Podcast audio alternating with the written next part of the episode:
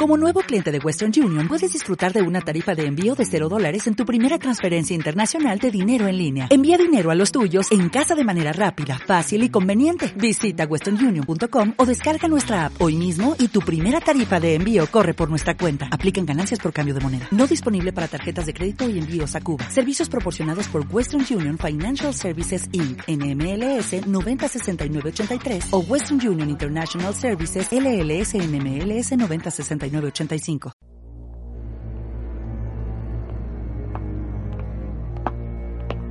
¿Dónde estamos? No lo sé, pero esto no me pinta bien.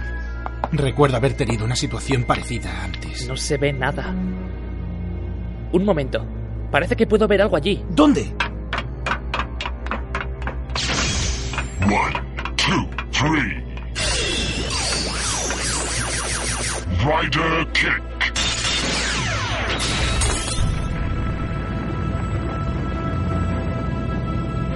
Marvelous, ¿has escuchado eso? No hace falta que me lo digas, espía.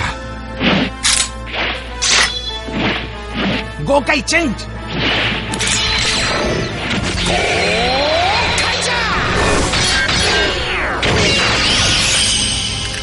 It's morphin' time! Let's Morphin.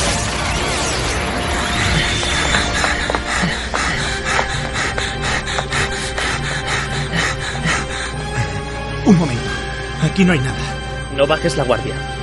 Si Enter está detrás de esto, seguramente será una trampa. No, Redbuster. Te equivocas. ¿Qué? ¿Quién ha...? Tranquilos. En esta dimensión entre mundos estáis a salvo.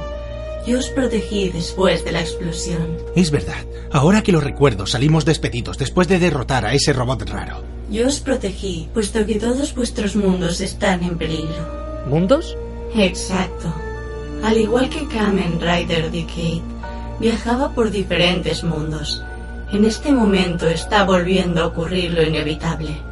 Gracias a la unión de unos poderosos enemigos tanto de Sentais como de Riders.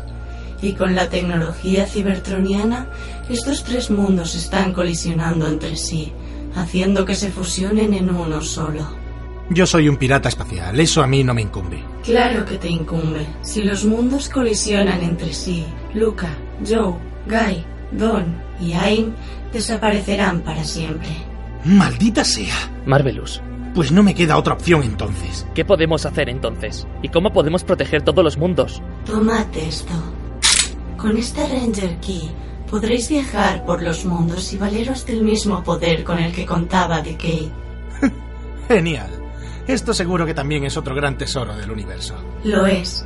Ahora tenéis que apresuraros en llegar al cuartel general de los Autobots en el mundo Transformer y ayudar a Optimus Prime a combatir a Galvatron y a Enter antes de que sea demasiado tarde. Muy bien. Marvelous, ¿estás listo? Chaval, un pirata está listo las 24 horas al día. Buena suerte, Super Sentais. Que la fuerza esté con vosotros. ¡Adelante!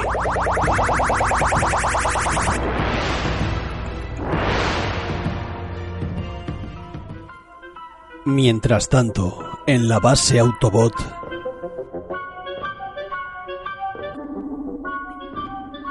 Wheeljack, ¿cómo está el acelerador de protones? Está casi reparado Optimus, pero no sé si podremos resistir otro ataque de Megatron. Rayos. No podrían estar Pro, Jazz, Ironhide y Ratchet en otra misión en peor momento. Optimus, intentaré contactar con ellos. Necesitamos el mayor número de Autobots posible si queremos vencer. Buena idea, Bumblebee. Procede. Eh, ¿Pero qué sucede? Maldición, los Decepticons han descubierto nuestra base. Tranquilo, Wheeljack. Yo iré primero.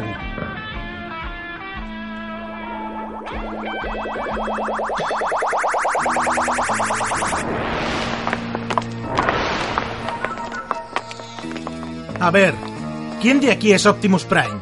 ¿Cómo han entrado ustedes a nuestra base? ¿Acaso trabajan para los Decepticons? No, de hecho estamos aquí para ayudaros a combatirlos. brevemente, Marvelous y Hiromu pusieron al corriente al líder de los Autobots.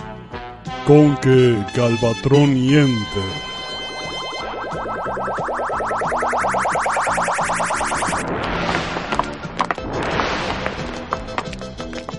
Force, Os. Maldita sea, vosotros también habéis tenido la misma suerte. Gracias a esa voz dimensional hemos podido salvarnos. Veo que vosotros también. Entonces también estáis al corriente, ¿verdad? Por supuesto, así que no perdamos tiempo. Otros aliados. Estupendo. Desde este momento, Sentai, Kamen Riders y Autobots lucharemos por la protección de nuestros mundos de las garras de Galvatron y sus secuaces. Gokai Red, Oz, Red Buzzer, Force, súbanse dentro de nosotros. Autobots, transfórmense y avancen.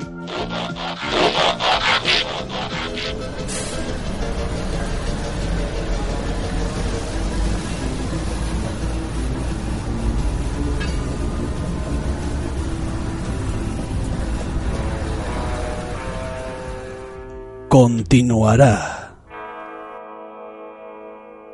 Taikeru Reviews, episodio 10. ¡Comenzamos! Cine y televisión. Tokusatsu. Power Rangers. Transformers. Música. Merchandising. Taikeru Reviews, el podcast. Hola a todos. Dos podcasts nos separan de una temporada a otra. Y en esta ocasión daremos un 200% de nuestro potencial. Nos da pena que quede tan poco, pero aunque no tengamos podcast en julio y agosto, eso no quiere decir que no os informemos lo mejor posible. Que entre nuestra primera sección. Las breves cosas de la pantalla en cine y televisión. Empezamos con la secuela de Tigre y Dragón, que ya tiene director, protagonistas y además se pretenden adaptar todas las novelas de la saga. Los usodichos son, como director Yuen Wong Pin, que se encargó de las coreografías en la, primera película. Y luego Michelle Yeoh, que repite su personaje de la anterior entrega. Y el nuevo protagonista es el famoso Donnie Yen. Los directores noruegos que tan bien cayeron a Hollywood con su película Bandidas serán los encargados de dirigir la quinta entrega de Piratas del Caribe. Hará mucho frío, eso fijo.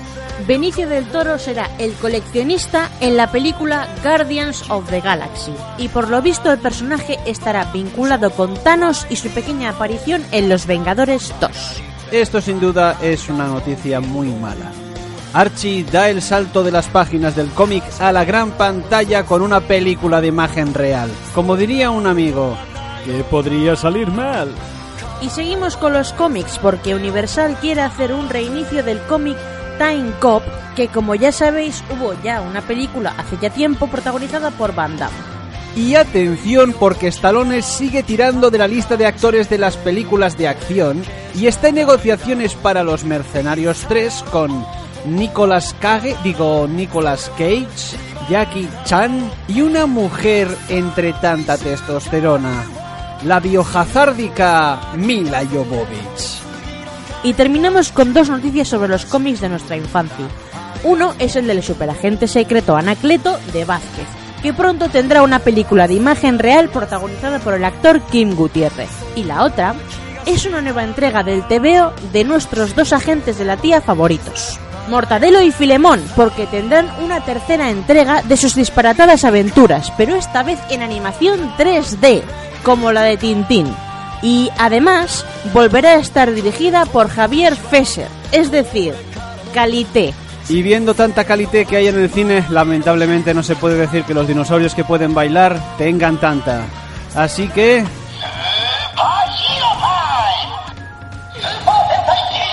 Yuden Sentai Kyoryuger, episodios 13 y 14. El capítulo empieza con... Eh, sí, esto... Sí, con... Eh, no, espera, espera, espera, para, para, para, para, para, la música un momento. Vamos, vamos a, vamos a ponernos sinceros. Voy, voy, a ser totalmente sincera.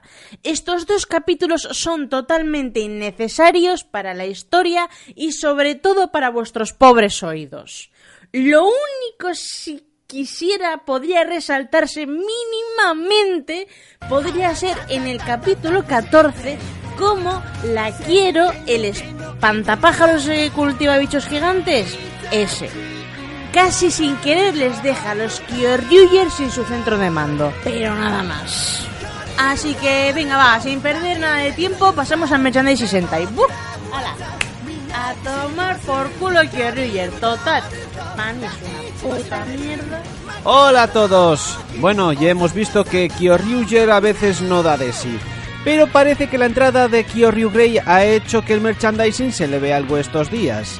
Que aún así creo que Yakeru abarcará ese tema el podcast que viene. Pero vamos a lo que importa, que es el merchandising. En primer lugar, ya tenemos el pre-order casi acabado, eso sí, del próximo Yudenryu del que os hemos estado hablando estos últimos programas. Bumpachi, que en la serie le llaman Bumpaki, porque en Japón no saben decir la CH, qué cosa más rara. Y prácticamente saldrá, si no es la semana que viene, o sea, la última de junio, habrá salido esta semana, o sea, la anteúltima de junio. Aún así, para quien aún no tengáis las versiones de X de los Judenrius, tenéis una nueva oportunidad, pues se lanza de manera simultánea dos packs en agosto. Joder, agosto viene... En primer lugar, tenemos un pack llamado Western Combo, que llevará consigo al Parasagan y al Zakutor DX a un precio aproximado de 3.370 yenes más los gastos de envío. El segundo pack llevará como nombre Kung Fu Combo y traerá a Ankidon y a Bumpaki o Bumpachi consigo. El precio es exactamente igual que el anterior, por lo que entonces tendremos los mismos Judenryus que salen de forma unitaria cada uno, ahora en pack. Seguramente al final acabarán haciendo un pack gigante con una caja enorme de todos los Judenryus una vez salgan y listo.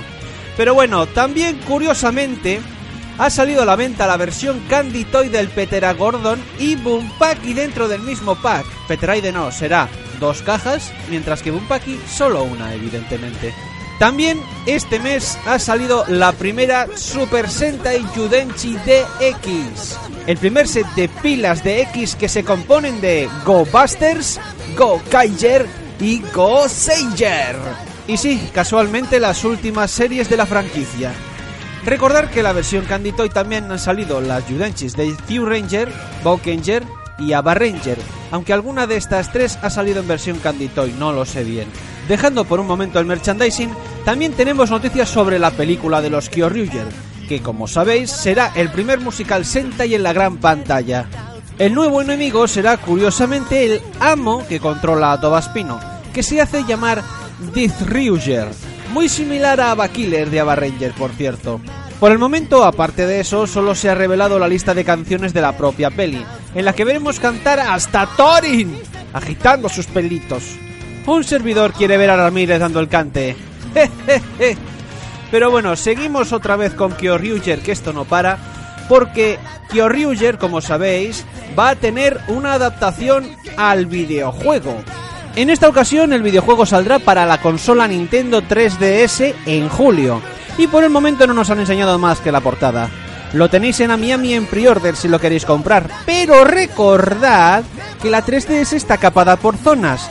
Por lo que si queréis haceros con este juego y jugarlo, vais a tener que comprar una consola japonesa sí o sí. Y por último, volvemos al merchandising. Y como no, a las SH Rewards que tanto nos molan y nos apasionan. En primer lugar, ya están activas tanto en Amiami como en CD Japan los preorders de Hurricane Red de Hurricane Ger. Llevan ya mm, casi el mes entero de junio. Y como será de esperar, esta será la única regular de toda la serie de Hurricane Ger. En cuanto a las exclusivas, podemos decir que en octubre saldrá en la Tamashii Web Exclusive Petera Ranger o Pink Ranger de Mighty Morphin Power Rangers. Esa Kimberly Handemore. Y por el momento, esta está causando bastante sensación. Eh, sí, la verdad puesto que con su estilización y molde nos ha sorprendido muy gratamente a todos. Y qué decir que siempre alguna figura de Power Rangers Mighty Morphin hace que la gente se volque más en este tipo de figurillas. Y hasta aquí la información Sentai.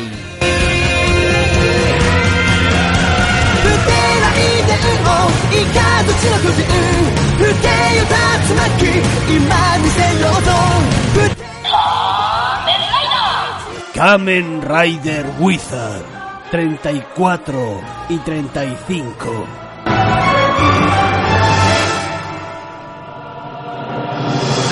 Wojima, como es un hombre que no tiene mucho trabajo, pues le gusta unirse a las modas pasajeras del momento. La de estos dos episodios es que a todo el mundo es fan, pero fan, fan, fan, fan, fan de póster de una modelo que está haciéndose famosa en Japón. Pero claro, para que haya algo de emoción en estos episodios, ¿quién hace una nueva aparición? ¡Topollillo! Topo, topo, topo, topo, topo. Peruca. Porque ha hecho llamar a Rinko y a Haruto para enseñarles unas pistas que había conseguido. Esas pistas son unas fotos de Gremlin después de haberle estado siguiendo durante un tiempo.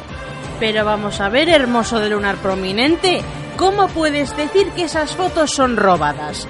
Si esas fotos son un jodido fotobook, que si llegara a estar el chaval en ropa interior, eso se vendería más que los posados veraniegos de Ana Obregón.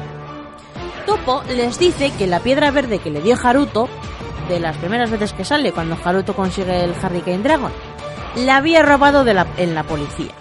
Y con un sutil fundido nos vamos con... ¡Haro, Misa-chan! Me cago en el niñato estrafalario del sombrerito.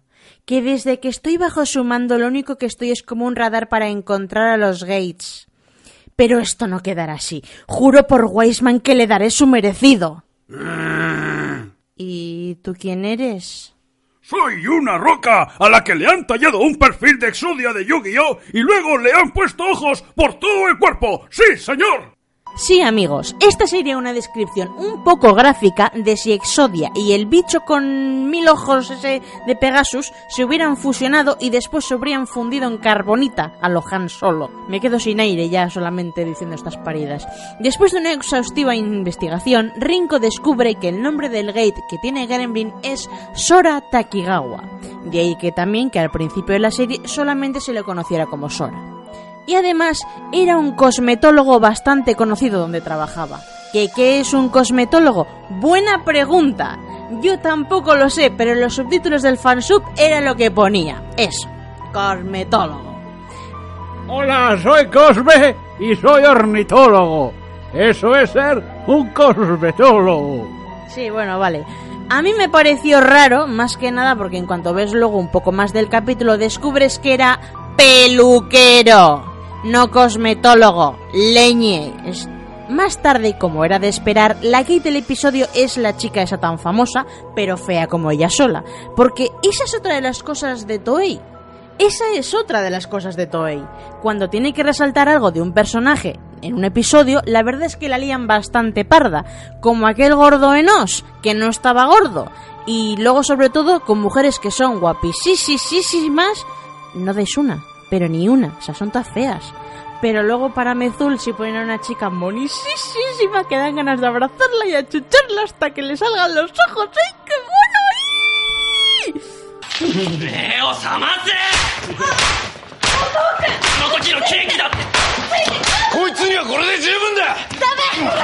Vale, vale, vale, ya os... Hostia, me ha dado jodido goto. La pipa no, pero esto sí, ¿no? ¿Qué daño me ha hecho el muy? Como fan incondicional, Kosuke decide ser el guardaespaldas de la modelo esa, seguido muy de cerca por Sunpei también, que también estaba veando por ahí. ¿Y qué pasa cuando conoces a alguien que te gusta y o admiras? Pues resulta que luego es muy diferente. Tanto que Kosuke acaba hasta los co. Mientras tanto, Haruto y Rinko se encuentran con Gremlin y les dice que él aún después de convertirse en un Phantom, no ha perdido su humanidad. Por eso sigue llamándose Sora. Y por supuesto, sigue llamando a los Phantoms por los nombres de sus gates. Después de muchas movidas, la chica esta se escapa y llega hasta una presa, un lugar de lo más normal, y allí el fotógrafo le hace las fotos antes de descubrirse como el Phantom. Kosuke llega volando, con fa fa fa falco, literalmente. Más tarde hace acto de presencia Haruto también. Como los dos están un poco liadillos con los goals, el Phantom se dispone a desesperar a la chavala, cuando de repente aparece Gremlin y protege a la chavala del ataque del monstruo. Después del forcejeo, Sora cae por la presa al agua. Haruto le sigue muy de cerca con el Water Style. La chica se desmaya con todo el trajín este y el pobre Kosuke se queda un poco solo. Gremlin se despierta y descubre que Haruto le ha salvado, pero a él no le importa lo más mínimo, lo que más le importa es que ha perdido su preciado sombrero. Mientras los dos están buscándolo, en plan así remangados con las ranchales, aprovecha para ponerse en modo Gestapo on. De esta manera se entera de que los planes de Weisman es volver a crear el Sabbat, pero sin tener que recurrir a un eclipse para hacerlo.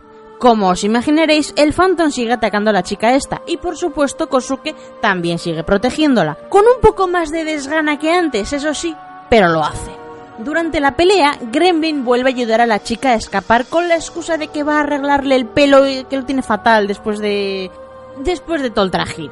Haruto visita la casa de Sora y allí solo se encuentra una casa llena de maniquís con sombreros, hasta que Rinko le llama para que se acerque rápidamente a la policía porque tiene más pistas sobre Sora. Cuando llegan, Rinko y Topollillo le cuentan que Sora es sospechoso de las desapariciones de chicas jóvenes con el pelo largo y negro. Anda, igual que de nuestra chica episódica. ¡Qué casualidad! Haruto, con todas las pistas y todo lo que le cuentan, llega a la conclusión de que antes del eclipse, Sora o Gremlin ya era un asesino en serie. De hecho, Gremlin le está contando esa misma historia a la chica, de cómo su novia de pelo largo y negro le dejó. ¡He ahí! ¡El catalizador!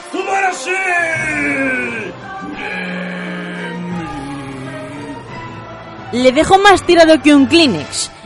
En ese momento la chica ve cómo le corta uno de sus mechones de pelo a través del espejo.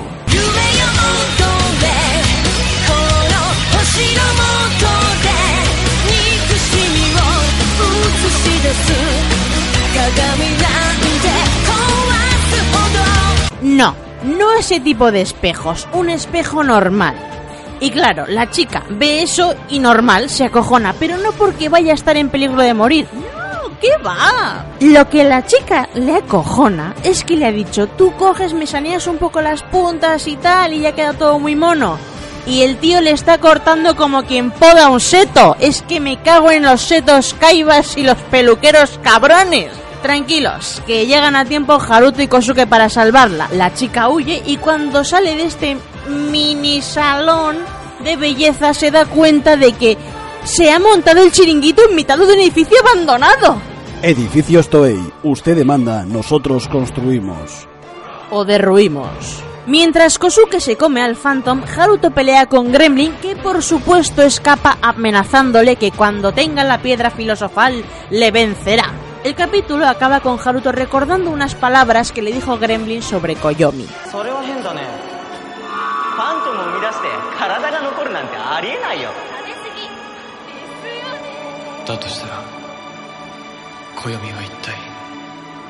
¿Qué querrá decir Gremlin con que Koyomi es una muñeca? A mí personalmente no me sorprende nada. Pero ¿no se referirá a que Koyomi es una versión mejorada de la muñeca del Dr. Maki? Eso lo averiguaremos en los próximos episodios de Kamen Rider Wizard, o puede que en la película. Y ya saben, no dejen de ver Kamen Rider Los Caballeros Dragón. Y después de adelantar acontecimientos con mis chistes, ahora toco la serie con más personajes extravagantes por metro cuadrado. ¡Os! A Víctor Pintado Production. Kamen Rider Retrospective.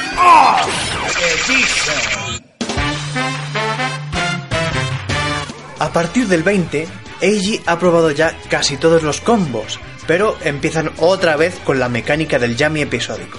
No obstante, el 21 me parece muy curioso porque, aunque no te dé nada así muy de novedad, la trama es cuanto menos reseñable. Es como una especie de mezcla entre Death Note, porque sale un tío que no soporta a los malos, Love Hina, o sea, o sea, lo de Keitaro, lo de no, no estamos con Hina-chan, eso, porque quiere superar los exámenes de la Todai, y Oliver y Benji. Porque su hijo no para de dar patadas a la gente. El deseo de justicia es tan fuerte que el Yami que sale de él es un héroe como los de los tebeos españoles del siglo pasado. Vamos, de dar hostias a los que piensan distinto. Tiene una factura técnica irreprochable y sabe mantener tu interés. Además, aunque no lleguen a mostrar el combo atallador, ay, es que es que ese combo es es ah, por favor, qué, qué, qué combo, qué, qué, qué, ah, qué combo.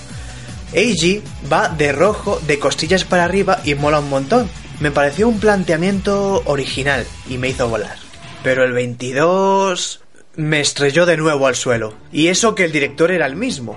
Nada más empezar, el Laito este les azuza el saltamontes, o sea, el Yami este, a unos mafiosos que son tan estereotípicos que dan risa.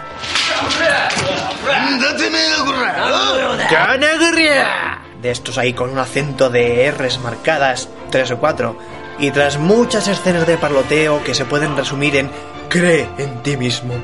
Por fin sale el combo tresador y podemos disfrutar de una buena ración de saltamontes frito.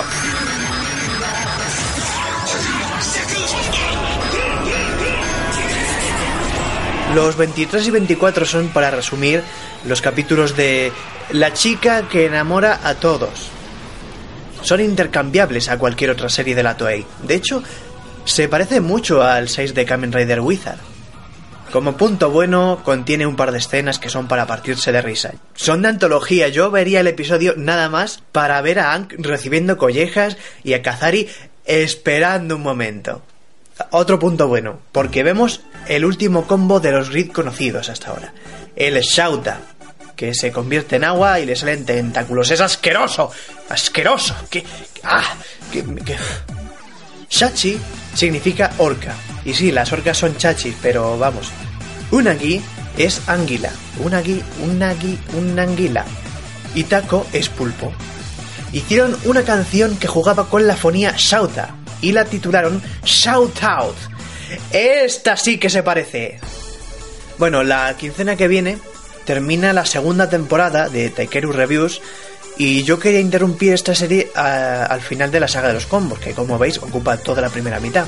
Así que a- aún no sé qué reseñaré en el próximo, pero a Kamen Rider Os por el momento vamos a dejarlo aquí. Si queréis saber cómo sigue la serie, esperad hasta después del verano. O mejor, eh, descargaosla, que es, es legal la podéis descargar y es muy entretenida y, y así pues no os hago spoilers. Hasta la vuelta. Orcangilpo, Orcangilpo, Orcangilpo, Orcangilpo, Orcangilpo.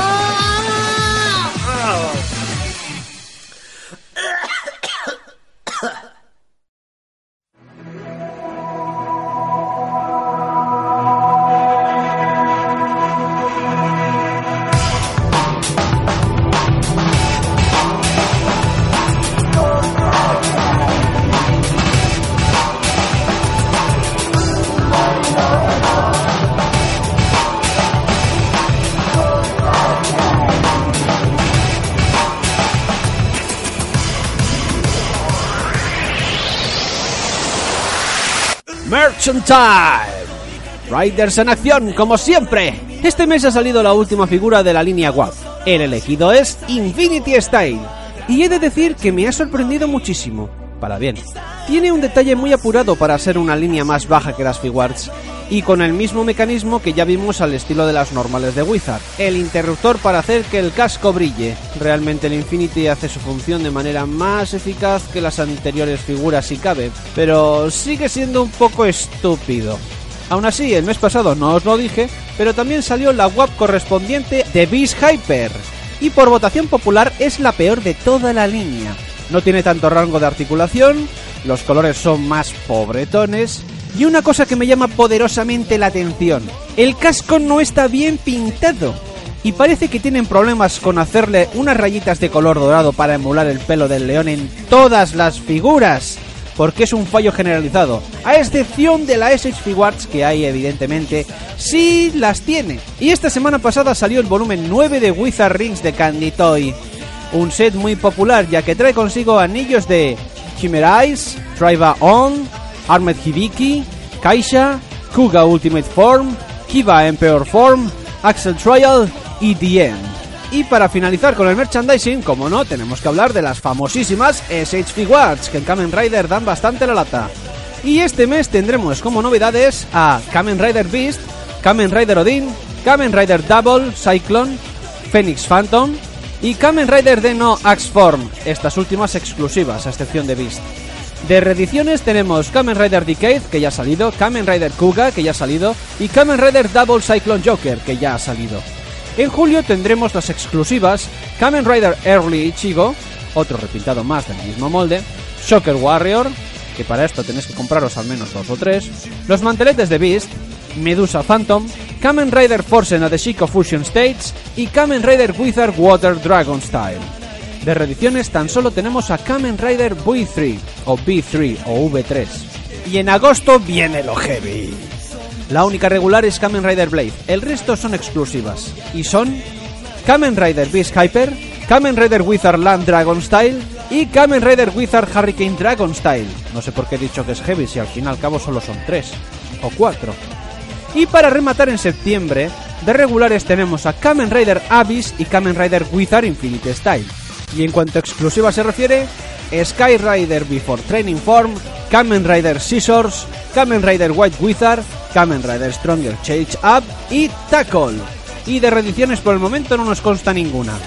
Cambiando de tema sobre la peli de Kamen Rider Wizard iba a hablar algo, pero he pensado dejarlo para el siguiente donde seguramente habrá más tiempo para abarcar tal despropósito.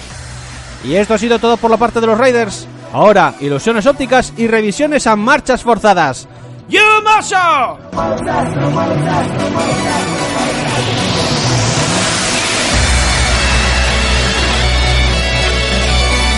curiosidades. Aquí van los episodios restantes de la primera temporada de Akiba Rangers, metidos en una Turmix y batidos tal que un biofrutas. Episodios del 6 al 13. Empezamos en un episodio con referencias a Jetman desde el principio. Nobuo tiene que hacer una entrega a Toei Tokyo. Recordemos que si Nobuo fuera español trabajaría en correo seguro. Por lo que le dice a Oyagi que vaya con él para aprender lo que realmente es ser un Super Sentai. Casualmente se infiltran dentro del set de rodaje de Toei y se encuentran así sin más con el señor Nibori, gran suite actor que encarnó en su día a Red Hawk, líder de los Jetman. El malo de turno da por el culo todo el episodio, pero una vez que Aoyagi ha entrenado con Nibori, consigue el gran poder de los Jetman de la mano del verdadero Red Hawk. Y ahora ya tienen tres poderes Sentai oficiales. Pero justo al final Malsina aparece en el mundo real. ¿Qué está pasando aquí? Los chicos le comentan a Kase lo que ha pasado y le entregan los dibujos de cómo es Malsina. Akase está preocupada, porque reconoce ese dibujo justo cuando a Oyagi le está entrando el gusanillo del cosplay. En ese momento reciben un ramo de flores de parte de Malsina con una notita. Esta les tiende una trampa y desconcierta a los Akiba, mientras Malsina va donde Akase y le pregunta si es hija de Takehiro Hiroyo.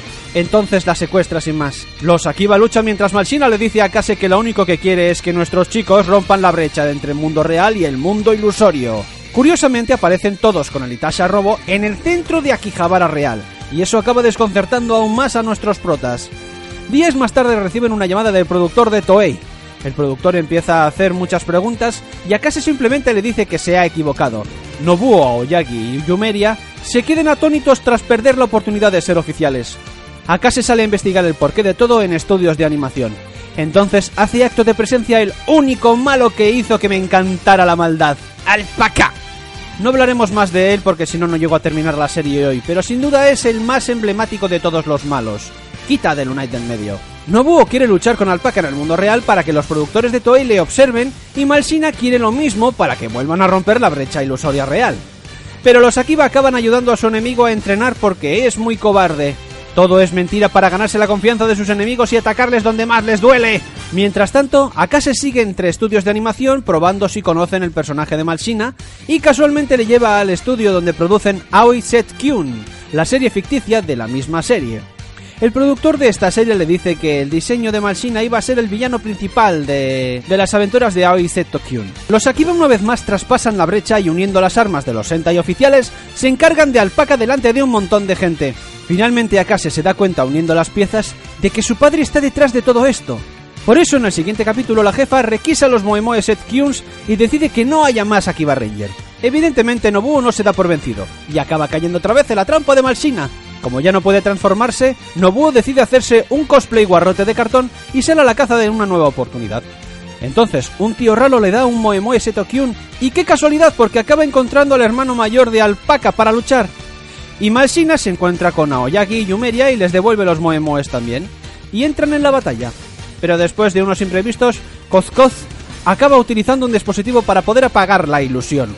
Mal asunto, porque al parecer misteriosamente el hermano mayor de Alpaca acaba apareciendo en el café de Akase. Alpaca mayor está haciendo estragos en la ciudad, y aunque los chicos le plantan cara aún sin transformarse, Akagi desesperado logra transformarse en el mundo real misteriosamente. Al terminar con el mayor de los alpaca, aparece ese tío raro, y resulta ser el Doctor Z, o Doctor Zeto, el padre de Akase, y les revela a los Akiba que la voz de Aoi de la serie es la de la propia Akase, pues es una Seiyu, o actriz de doblaje para entendernos bien. De repente volvemos en flashback a la historia del padre de Akase, el cual era un diseñador del personaje de anime que fue rechazado por su...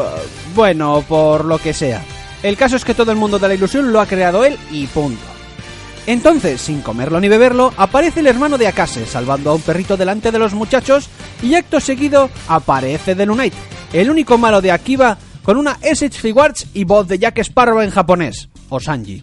Después de la normal derrota, vuelven a encontrarse con el hermano de Akase, que es no sé qué de la CIA, mientras que a la jefa misteriosamente le ha salido un escorpión maligno que va consumiéndola poco a poco. Y un apunte, el que hace de hermano de Akase hizo de Retsu en Geki Ranger, Geki Blue. A Nobuo lo llaman del Pentágono para trabajar con ellos y el hermano de Akase pasa a ser el nuevo Akiba Red misteriosamente, todo muy raro.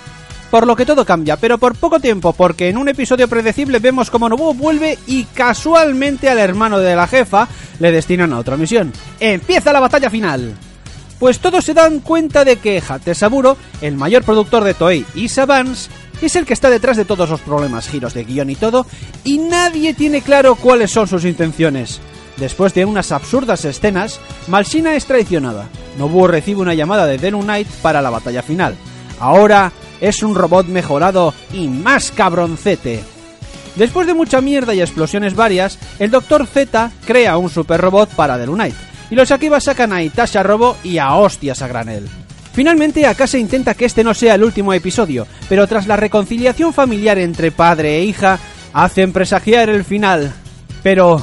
¡Vuelven a luchar contra Malsina y... Hate Saburo funde a negro porque le sale de los coj. La serie termina con el episodio número 13, que es un refrito de los 12 episodios anteriores. Y en la próxima temporada tendremos de una manera más explícita Akiba Ranger Season 2. Y ahora a descansar un poco los oídos con esta estación musical de Yakeru.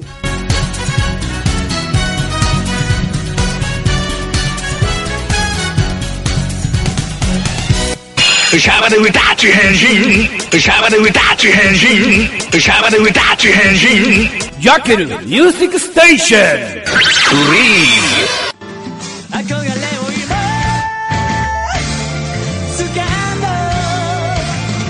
El 24 de julio la banda Sid sacará un nuevo single con un título muy veraniego, como es Summer Love, que como es de acostumbrar saldrá en tres ediciones, dos limitadas con DVD y la regular solo con el CD. Otra noticia que el grupo ha anunciado es una gira por todo Japón de la que aún no se han dado fechas, pero seguid atentos amigos, daremos más detalles.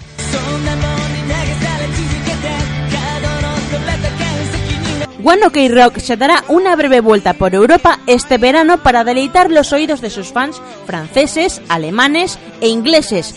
Es posible que su estancia por el viejo continente se alargue, así que los interesados estad atentos a la web oficial del grupo. Si el podcast pasado hablábamos del nuevo grupo que ha surgido de los músicos de la ex banda Versalles, esta vez hablamos del repudiado cantante Camillo que emprenderá carrera en solitario y sacará su single debut Luis el 28 de agosto coincidiendo con el lanzamiento del single de la banda Júpiter, pero sin rencor.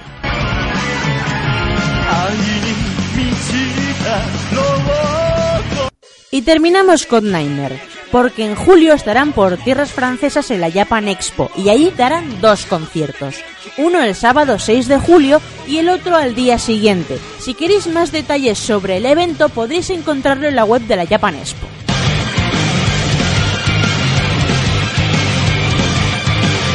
Lanzamientos del mes. Momoiro Clover Seto. Iruguchi Nonai de Gucci.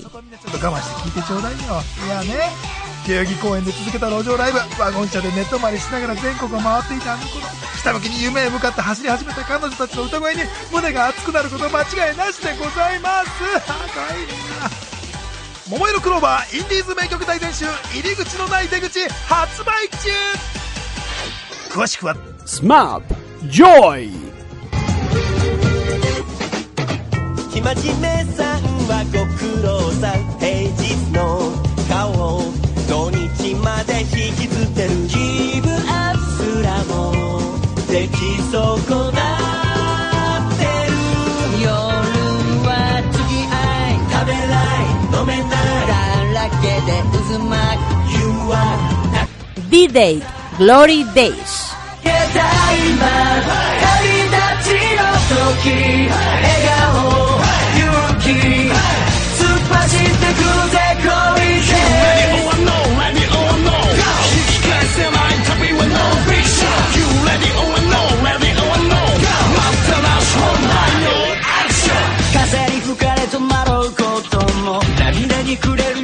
Tomomi Itano 1%コンクリート。の壁にもたれながら待っていた。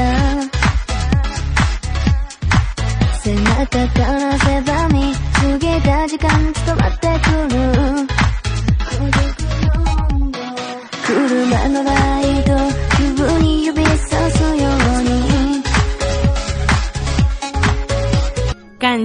8、涙の答え。星を見ていたよ。一人じゃないってことは、一人の夜にかる。これから君に伝えたいことがある。February 6 Homie Candy Shop, Sugarman.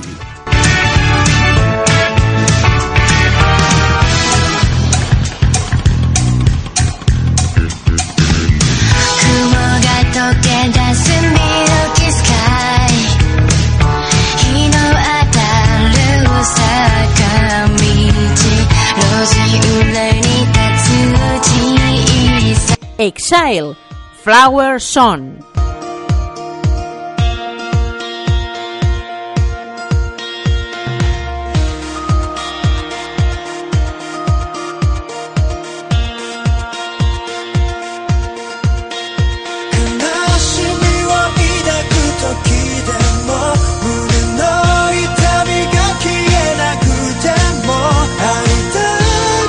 Exile Takahiro 1000日秒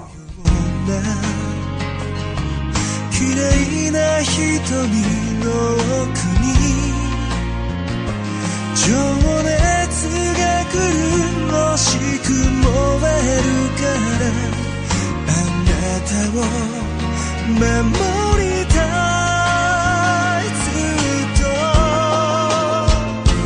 Yoko Hikasa o Waranai no Uta.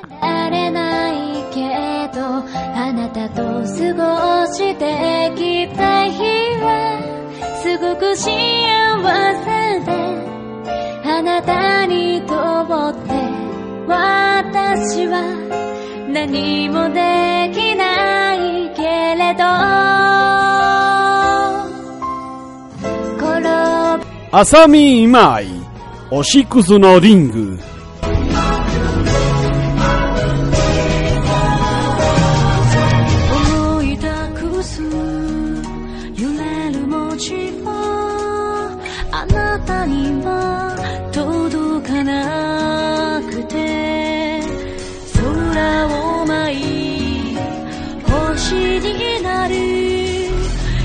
Lista Oricon Semana 21, Mayo Perfume, Magic of Love.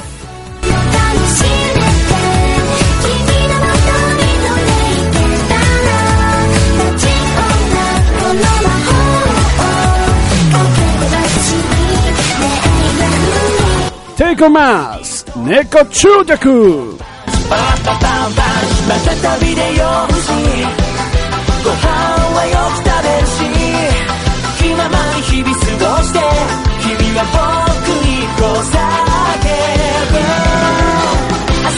AKB48, Sayonara Crowd.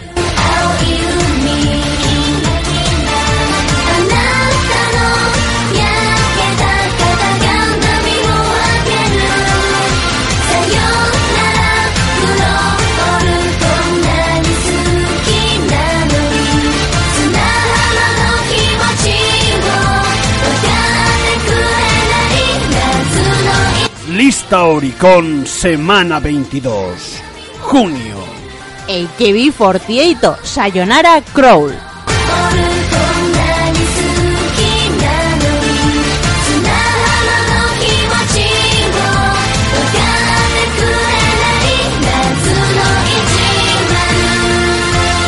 2 p.m. Give me love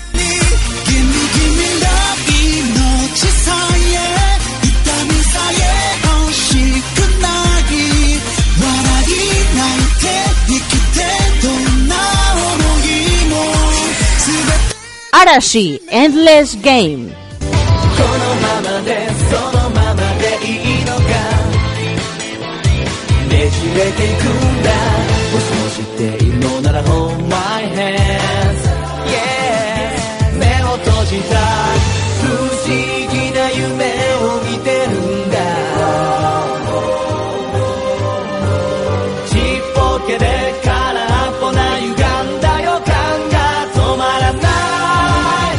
Optimus, tu turno. Gracias por hacerme el paso, Yakeru. Ya veo que empezamos a reconciliarnos a final de temporada. Espero que para la próxima temporada podamos tener una relación más estable. Y dicho esto, vamos con nuestra sección transfórmica.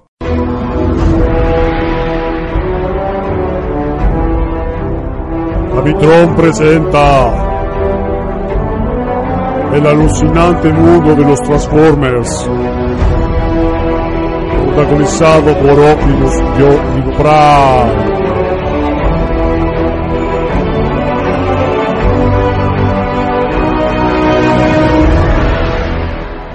Hola amigotes humanos, ya estoy otra vez aquí de vuelta dando guerra cibertroniana tal que Follow Cybertron. Espero que en este podcast no tengamos molestas inclumisiones, intromisiones, inmiscusiones, como se diga, como en el podcast pasado y me he asegurado de eso dándole una visa oro a Arcee para que fuera de compras. si es que soy un Autobot con recursos. Lo que ella no sabe es que no tienen fondos. en fin. Sé que puede sonar muy machista el chiste, pero dense cuenta de que en Cybertron no tenemos sexos. A nosotros nos fabrica una super máquina. Por lo que vamos al tajo. Hasbro sigue con sus repintados, pero parece que se está acostumbrado a hacer bien las cosas, lo que es todo un alivio para los fans. En esta ocasión tenemos a Ultramagnus Prime Edición Platinum, que se une a esta curiosa línea en la que ya estaban, por ejemplo, Optimus Prime y Omega Supreme, repintados ambos de sus versiones Energon, de la que ya hablamos hace tiempo. Este Ultramagnus es un repintado del Optimus Prime Weaponizer de la línea de Prime, evidentemente. O sea que es la versión líder de Optimus de la serie Prime. Lo que venía con unos cañones que le salían de los hombros. En esta ocasión han repintado el molde de azul y blanco característico de Ultramagnus. Han cambiado la cabeza, le han añadido hombreras y han incluido un martillo gigantesco para que pueda clavar Decepticons en la pared. en la pared humana. Y lo más curioso es que siendo una edición especial, si lo compras en cualquier tienda especializada de la web, es más barato que si lo compras en la versión Weaponizer de Optimus España. Pero eso es normal, yo soy más galante que Ultramagnus y tengo más fans y seguidores. Aún así España es muy cara para los juguetes, tanto de Transformers como para otras cosas que solemos hacer en Takeru Reviews. Además, en este país parece que las figuras de colección son un artículo de lujo, porque el precio de las jugueterías es un robo. Y puedo decir a ciencia cierta que las tiendas juguetos intentan incrementar el precio casi un 7% más. Estos repintados son los que debería hacer siempre Hasbro, incluyendo grandes cambios en el molde y buenas armas que justifiquen su compra. Esperemos que le dure esta moda a Hasbro y no volvamos a ver repintados sin sentido y sin apenas variaciones. Pero como en Cybertron el energón dura poco en la casa del pobre, Hasbro ha vuelto a las andadas mucho antes de lo que esperábamos todos con la línea Beast Hunters. va a sacar muchas figuras de esta línea repintadas y sin apenas variaciones bajo el nombre de Predacon Rising. No voy a decirles todas las que son, pero entre ellas podemos encontrar al Commander Optimus y Preda King, Bumblebee Deluxe. Lo único bueno de esta noticia es que está confirmado que serán exclusivas de Carrefour en Europa. Gran noticia para los fans, ya que la línea Miss Hunter se está haciendo de rogar por estos lares.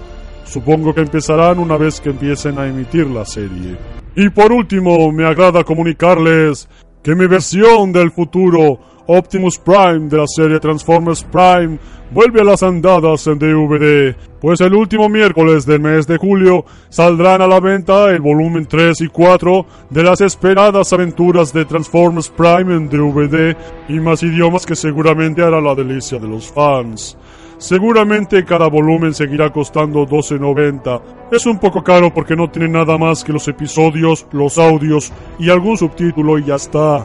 Pero bueno, es lo que toca, por lo menos nos ha salido la serie en DVD.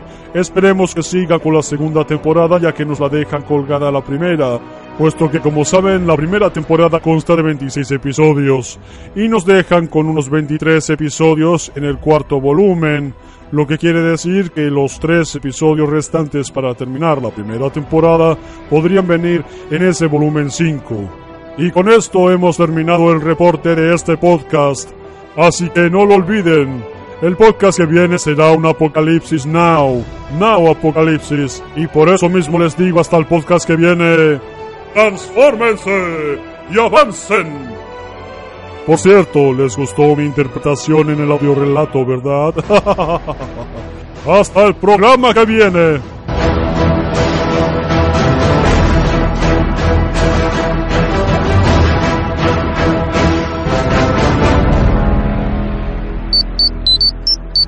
Todo al aparato, dígame.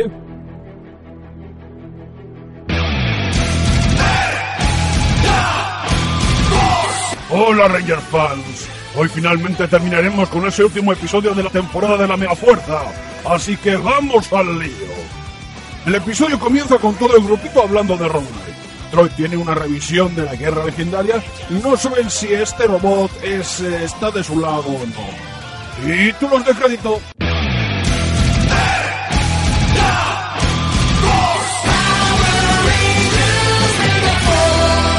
Marcor le echa la bronca a Brack Así que este ya se le ha ocurrido algo para dar un poco por el ojete. Y entonces se viste de modo terrestre y a correr, a llamar a un nuevo monstruito. Los Rangers son llamados y posteriormente se transforman. Y bueno, lo de siempre, un café con leche y un poquito de agua. que no, que se había engañado. Con lo de siempre quería decir, primero el malote le da la paliza, llega Robot Knight para salvarles el culo y ya está. Hay una pareja que se queda en el peor sitio y Jake le salva, pero le dice a Robonite que por qué no ha protegido a la peña. Ahí sale Brad para joder más y se lleva a Robonite capturado así de la misma, sin más, sin... ¡Hala! Magia borras. Los Rangers van a la base, ¡a la base! Y volvemos a ver a Gosei y a Tensu. Dios mío, yo pensaba que estos personajes ya habían muerto. En fin, la cosa es que preguntan dónde pueden encontrarle y bueno, los semi-encuentran más o menos cada uno por su lado. Mientras Robonite está en una jaula para pollos, mientras Brack intenta encabronarlo para poder aprovecharse de su energía y sus malvados planes para poder reprogramar al robot. Mientras el malote vuelve a liarla en la ciudad, Troy acaba encontrando al caballero robot, casi agotado él, y le recuerda el por qué luchan. A ver, el robot lo comprende, al parecer, pero de nada sirve si Brack te está dando una paliza, ¿sabes? El resto del grupo se concentra en el malote. Mencionar que es la segunda vez en todos estos capítulos que vemos a estos cuatro sin transformarse dando estopa a los Lugis. Y el cabrito del malo se escapa, claro está, pero esta vez a donde está Troy. El grupo se une y empiezan las contiendas. Jake y Guía van a salvar a Robo Knight, pero se llevan un hostiaco. Entonces todos empiezan a soltar las típicas tonterías y conmueven a Robo Knight y este sobrecarga la jaula y sale solito. Ya lo podía haber hecho antes. Resultado, a tomar por culo el monstruo episódico. Zombats y Robo, como es un Megazord, saca tres cartitas porque sí e invoca al Sea Lion Megazord y al Sky Lion Megazord, llamados simplemente Night Brothers. Se combinan con el propio Robo Knight y listo, ya tenemos un nuevo robot y victoria asegurada. Decir que este robot se va a llamar Gosei Ground, igual que la versión japonesa en Gosenger. Y para finalizar, Malcor le echa una broncazo a Brack por cagarla. Y mientras el grupito le da las gracias a Robonite, y este le insulta que corre solo y que le dará estopa a quien sea y se pira. Fin. Y así termina la primera tanda de nueve míseros episodios de Power Rangers Megaforce. Realmente esperemos que Nickelodeon se quede sin esta franquicia y nos las está haciendo pasar putísimas. Y para finalizar, últimamente están saliendo muchas imágenes sobre el Super Megaforce donde se especulaba mucho y podemos decir a ciencia cierta que el Titanium Ranger estará en la Guerra Ranger, así como también Tommy, Leo, Cassie, TJ, Wes, Mike, Emily, Damon y Karun. Y sin más que decir, es turno de volver a los inicios. Alpha 5 os dará más detalles. ¡Adelante el robo Alpha!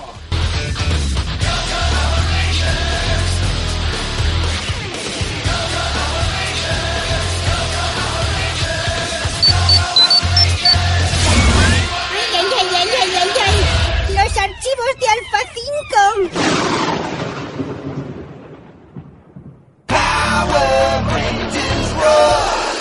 Buscando datos de los Power Rangers. Número 0012. Power Rangers Dino Thunder. Situación. Han pasado 10 años desde que en la franquicia no volvíamos a ver el tema principal, los dinosaurios. Y sí, Disney aprovechó el momento para recuperar a Tommy Oliver. Esta vez intentando hacernos creer que después de terminar el instituto en Angel Grove, al final acabó estudiando paleontología. Y el caso es que la historia comienza así. Días más tarde, Tommy acaba siendo profesor en un instituto normalucho, al más por estilo X-Men Evolution. Algo sucede de repente, y tres dinosaurios mecánicos desbocados andan por la ciudad de noche destrozándolo todo. Entonces Tommy, emulando a Zordon muy descaradamente, elige al azar a tres muchachos. Les dio unas gemas diferentes de color a cada uno y se convirtieron en los Power Rangers Dino Thunder. Y nuestros tres nuevos héroes son... Connor, Red Dino Ranger, un chaval muy futbolero y echado para adelante, como buen rojazo. Ethan, Blue Dino Ranger, otra vez fusión de Billy y Zack, pero muchísimo más friki si cabe. Kira, Yellow Dino Ranger, una chica muy guapa y compositora de sus propias canciones con un gran talento oculto. Tommy, Black Dino Ranger, más adelante acabará recuperando la gema negra que le otorgará esos poderes. Total, solo es un Ranger legendario y paleontólogo. ¿Qué nos podría pasar? Aparte de estos personajes está Trent, quien al principio es corrompido por la gema blanca en cuyo interior duerme el White Ranger, que finalmente recobrará la conciencia y se da cuenta de que estaba haciendo el mal. Al final se unirá al grupo como White Dino Ranger. Power Rangers son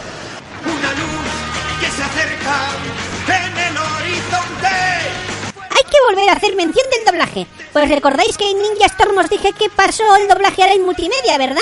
Pues misteriosamente volvió a doblarse esta temporada en Galicia, con la diferencia de que la voz del actor de doblaje que interpreta a Connor era sevillana, muy conocida además por los fans de Bola de Dragón Z, lo que desconcertaba un poco, dicho sea de paso, y le daba un toque interesante al doblaje.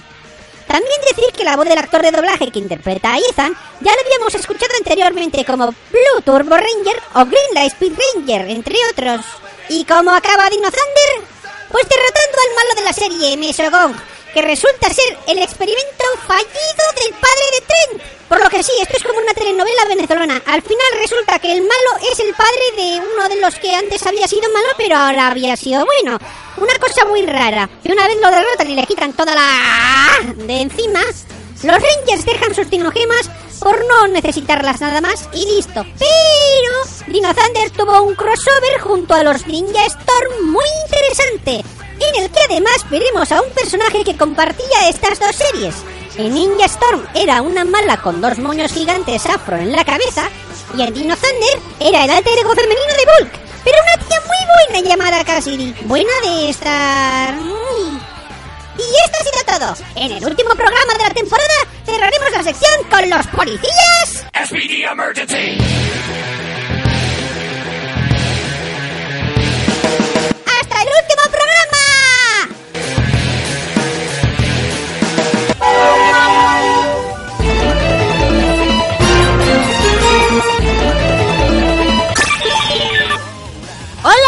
Todos oyentes, ¿estáis cómodos?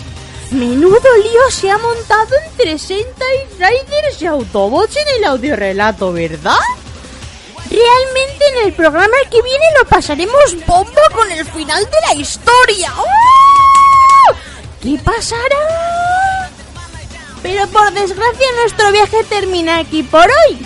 Así que nos vemos en el denominado apoteósico final de temporada de Taikeru Reviews, el podcast. ¡Hasta final de temporada!